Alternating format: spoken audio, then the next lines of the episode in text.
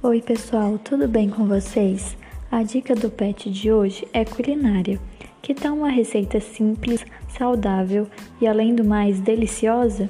Vamos ensinar a preparar uma torta de frango integral.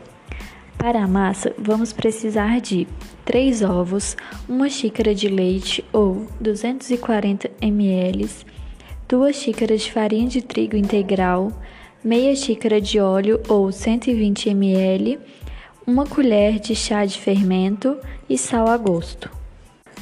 E para o recheio, vamos precisar de 1 kg de peito de frango cozido e desfiado, 5 tomates picados, uma lata de milho verde e 200 gramas de requeijão light.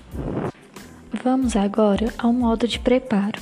Comece batendo todos os ingredientes da massa no liquidificador, até obter uma massa lisa e homogênea. Reserve. Para o recheio, aqueça um fio de azeite em uma panela e acrescente o frango, o tomate e o milho. Deixe refogar e acrescente o requeijão. Misture bem. Nesse momento, você pode acrescentar temperos do seu gosto. Coloque metade da massa em uma assadeira e cubra com o recheio. Em seguida, mais uma camada de massa.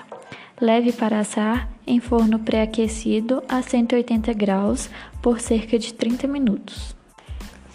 Então foi isso, pessoal, uma receita bem simples para vocês. Espero que tenham gostado e até o próximo podcast do Pet Saúde Interprofissionalidade.